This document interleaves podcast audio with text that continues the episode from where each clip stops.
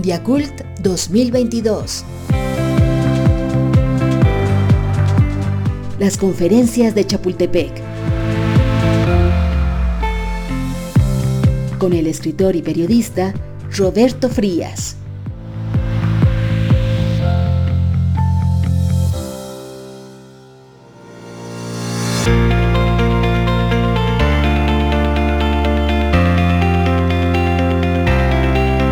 En el marco de Mundiacult 2022, la Conferencia Mundial de la UNESCO sobre Políticas Culturales y Desarrollo Sostenible, la Secretaría de Cultura lleva a cabo el ciclo Las Conferencias de Chapultepec, un acercamiento más filosófico a la cultura desde el ángulo de sus protagonistas, pensadores, escritores, humanistas y artistas. El invitado de hoy es Franco Berardi, también conocido como Bifo, escritor y filósofo. Yo soy Roberto Frías y esto es Las Conferencias de Chapultepec.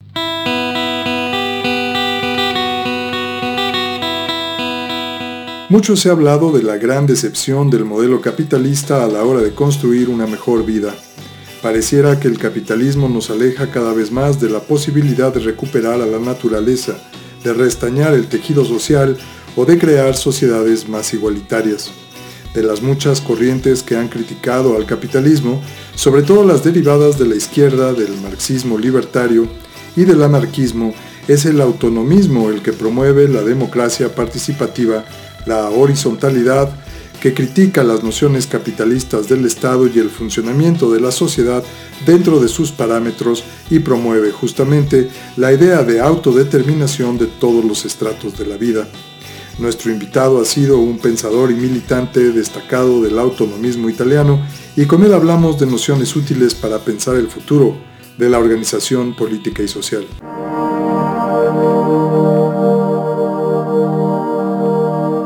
Franco Bifo Berardi es escritor, filósofo y activista. Se graduó en estética en la Universidad de Bolonia, donde participó en los acontecimientos de mayo del 68. Fundó la revista Atraverso y fue promotor de la mítica Radio Alice. En 2002 fundó TV Orfeo, el primer canal de televisión comunitario italiano. Es autor de La sublevación, Héroes, Asesinato masivo y suicidio, Futurabilidad, la era de la impotencia y el horizonte de la posibilidad, o La Segunda Venida, Neo-Reaccionarios, Guerra Civil Global y El Día Después del Apocalipsis, entre otros.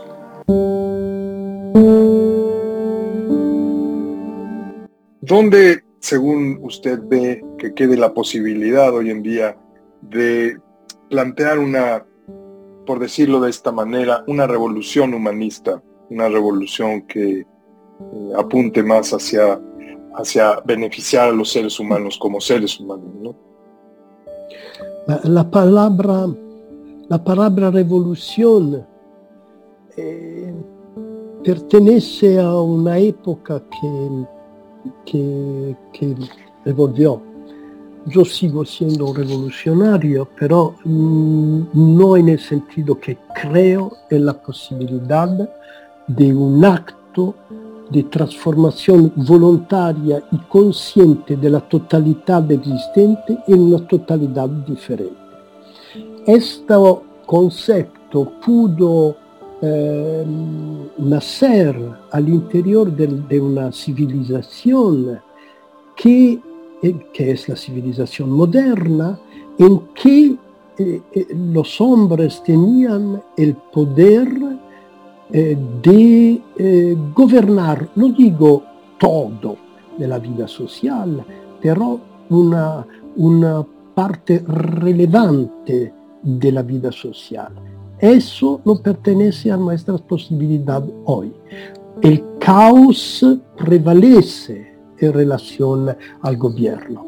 Entonces yo prefiero pensar en términos de autonomía eh, la palabra autonomía eh, eh, en mi, en mi visión toma el plazo de la palabra revolución. Autonomía significa la capacidad de comunidades humanas de crear condiciones de igualdad y de libertad a su, al interior de su propia esfera. lo siento mucho, pero yo creo que lo que está pasando en el mundo significa que la historia de la totalidad humana planetaria se acabó.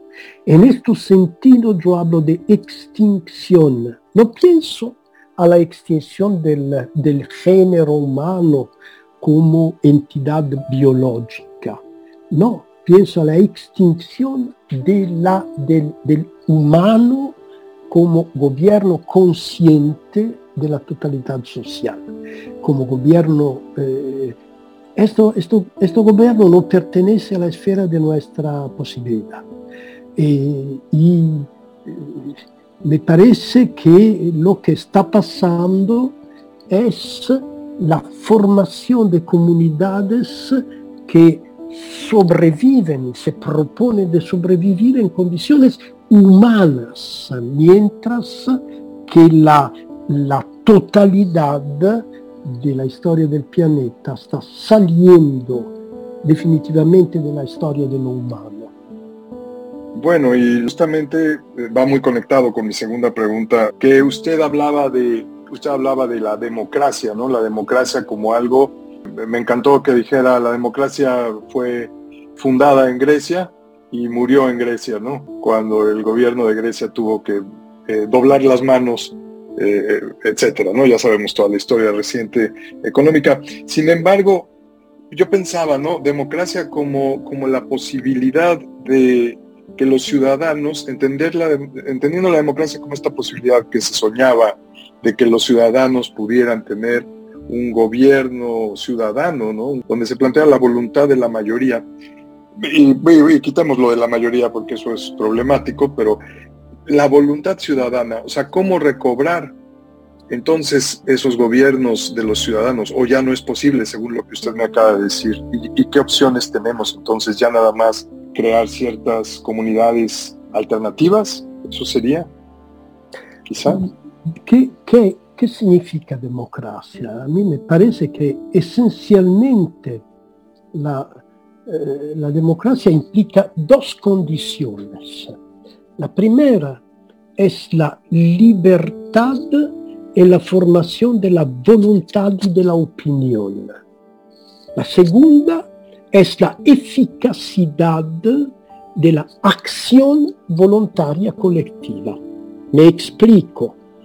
Libertad en la formación de la voluntad, que eh, durante la modernidad esta voluntad ha existido en muchas ocasiones, no siempre, pero eh, los ciudadanos podían eh, informarse, discutir eh, conflictualmente y al final decidir de manera libre. Cuando eh, la formación de la voluntad se encuentra implicada en una máquina mediática hiperpotente y sobre todo una máquina mediática dominada por intereses sociales, que son los intereses de la clase económicamente dominante, a este punto la voluntad humana no es libre, no tiene la posibilidad de decidir en condiciones de libertad. Primero, entonces desaparece la libre formación de la voluntad. Segundo, eh, el problema es que si bien que algunas veces la mayoría de una población puede libremente elegir un gobierno eh, que, que la represente, este gobierno puede muy poco, casi nada, frente a la fuerza de los automatismos técnicos, financieros, económicos, militares, como eh, para citar l'esempio della Grecia, come nos demostró, demostró el verano 2015 en Grecia, cuando 62% de los ciudadanos votaron contra una imposición financiera de la Banca Centrale Europea, pero el gobierno no pudo resistir y aceptó la voluntad eh, del, del, del, de la financia europea contra la decisión de su pueblo. Era inevitable porque es inevitable en el choque entre voluntad política y determinismo tecnofinanciero, es inevitable que el determinismo, el automatismo tecnofinanciero gana. Esa es la, la razón por qué yo no creo en la democracia. Creo que la democracia es una, una forma que nació en Grecia y en Grecia murió. ¿Qué, y, qué pasará en el tiempo que viene? Sinceramente, francamente, hablando, yo creo que no es la política que me que, que el, terreno y la esfera en que se decidirá el futuro de, de, nuestra civilización, de nuestra vida. Creo que es la mutación antropológica, la mutación psíquica que está produciéndose, la mutación eh, eh, tecnocomunicacional está produciendo efectos de mutación antropológica que implican un sufrimiento psíquico creciente. El fenómeno político más importante de nuestro tiempo es la depresión de la generación que aprendió más palabras por una máquina que por la voz de su madre. Esto es el verdadero grande problema del, de nuestro tiempo y del tiempo futuro. ¿Cómo reconstruir autonomía, felicidad, corporeidad erótica al interior de un cuerpo que ha sido producido en condiciones post, post eh, humanas.